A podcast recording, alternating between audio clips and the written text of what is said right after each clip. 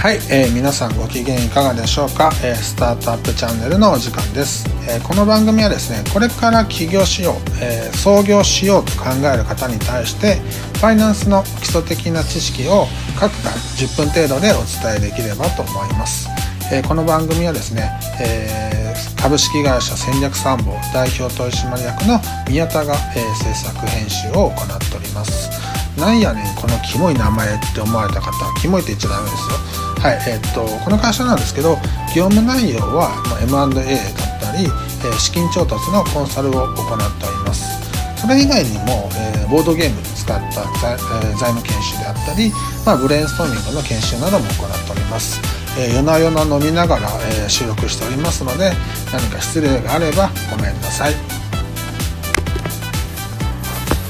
はい、えー、っとで今回のテーマは、えー、会社を買うメリットって何？M&A ってっていうテーマでねお話ししたいと思います。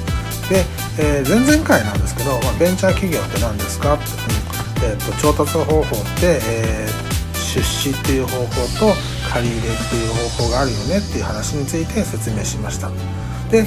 前回は投資家って、えー、どうやって稼ぐの？っていう話について説明を行いました。今回は、えーと、要は、えーと、投資家だったり創業者から会社を買う側の人、うん、会社を買うメリットって何なのって話をしたいと思います。はい、でこれ端的に言えば、えーと、どんな要素があるかっていうと例えば一つは時間を変えます。会社を買うメリット。時間を変えますっていうのが一つ言えます。それ以外にお客さんを変えますというところが、えー、M&A のメリットとして言えます。他にはですね仕入れ先や外注先を変えます、えー、売却先の会社の設備を変えます。売却先が持っている許認可であったり特許を変えます。まあ、こういう要素が強いと思います、うん、で、えー、ここまで聞いてだったら起業すればいいじゃんって思われる方もいると思うんですけどあの自分たちで一から、えー、これらに上がったものを自分で装備していくっていうのは結構大変なことだったりするんです。でこのような意味合いを含めて昨今 M&A が普及しているっていうはい、えーと、M&A といっても実は結構様々で、えーと、いくつものタイプに分かれます。代表的な分け方としては事業承継型と成長戦略型。で事業承継型の M&A っていうのは例えば老舗企業を買収したいっていうようなタイプの M&A ですね。で成長戦略型っていうのは、まあ、ベンチャーによくある、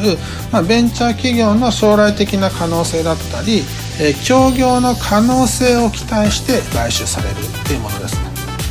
2つそれぞれ目的が違うように、えー、それぞれの会社の価格の出し方も大きく変わってきますと。でそもそもなんですけど例えば新規企業を買収しようっていう目的って何だろうって考えた時に老舗の地域に根付いてるこの会社を買うことでその地域のシェアを増やしたい、うん、あとは、えーと、規模をどんどん拡大していくことによって、えー、余剰人員っていうんですかね。余剰なものをどんどん削減していくってことが可能になってくるのでコストカットっていうのができる可能性があると、うん、ここら辺が主な目的になってくるんですよそうすると,、えーと、主に見るところっていうのは過去と現在を主に重点的に見て価格を出すって形になるんで、えー、よく使われる方法としては、えー、生産価値って言われて、えー、あなたが会社が持っている資産を全部振り払ったら売り払ったら、えーと、どれぐらいの価値になるのっていう生産価値で見る部分と。あとは不動産会社なんかでもよくありますけど近隣の物件がいくらで売れたからうちの物件はいくらみたいな形でえー、他と、えー、同じような他の同じようなことをしてる会社がいくらで売れたかここら辺が評価の軸にはなりますと。で逆にじゃあベンチャー企業ってどういう目的で買うかっていうと将来的に、えー、化ける可能性があるとか将来的に協業できる可能性があるよねっていうところで買われるっていう形になるんで、えー、見られるポイントっていうのはやはり、えーと将来なんですよ。で特に、えーと、じゃあ、えーと、買い手の会社がベンチャー企業を買う時ってどういうことが狙いかっていうと僕たちの持っている既存の顧客さんに対して新しい製品だったり新しいサービスを流したら受けるかもねっていうことだったりあの既存製品今自分たちが持っている製品をベンチャー企業が持っている販路に流したらそれはバズるかもね。こういうところが主な狙いだったりするんですね。なので、えーと、基本的な議論のポイントがもう協業することで、えーと、これくらいの現預金を生むよねっていう議論が主になるんです。よでそうなると算出方法もやっぱ過去とか、えっと、現在に焦点を当てる方法ではなくて未来に焦点を当てるあの不動産でもあるんですけど DCF 法って言って将来的に、えっと、どれぐらいの利益を生む将来的にどれぐらいの現預金を生むの？それを今の価格現在に直したらいくらっていうような算定方法がメインになりますと。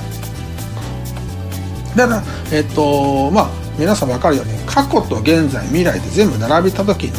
不確実性が高いのって未来になりますねだから、えーと、未来の、えー、話っていうのは非常に不確実性が高いのでやっぱし DCF 法って他の方法に比べると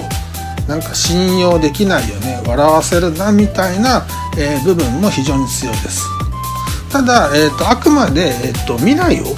えー、の可能性をを期待しての買収っていう形であればやはりそれである程度評価しないといけないよねっていう部分はありますと。うんでうまくいかないと例えばキャッシュって会社が DMM に買われてやっぱりうまくいかなくて、えー、創業者が再び買い取ってっていう中で、えー、と最初に、えーと、DMM に売った値段が70億のか。で、えーと買い戻した金額が10何億ぐらいでえー、何十億の差額が発生して創業者丸儲けみたいな例も発生しています。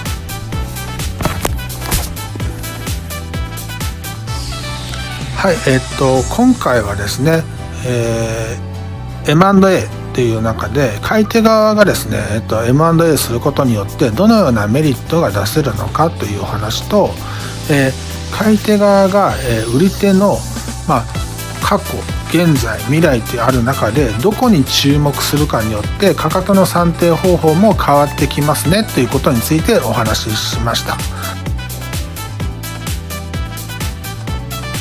引き続きですね、えー、っと番組を通して、えー、っとファイナンスについての簡単な知識を、え、っと提供できればと思います、え更新もですねなるべく早く、え行っていきますので、え引き続きご視聴よろしくお願いいたします。はい、えこの番組は株式会社戦略参謀代表取締役の宮田が、え制作編集しております。はいそれでは皆さんごきげんよう。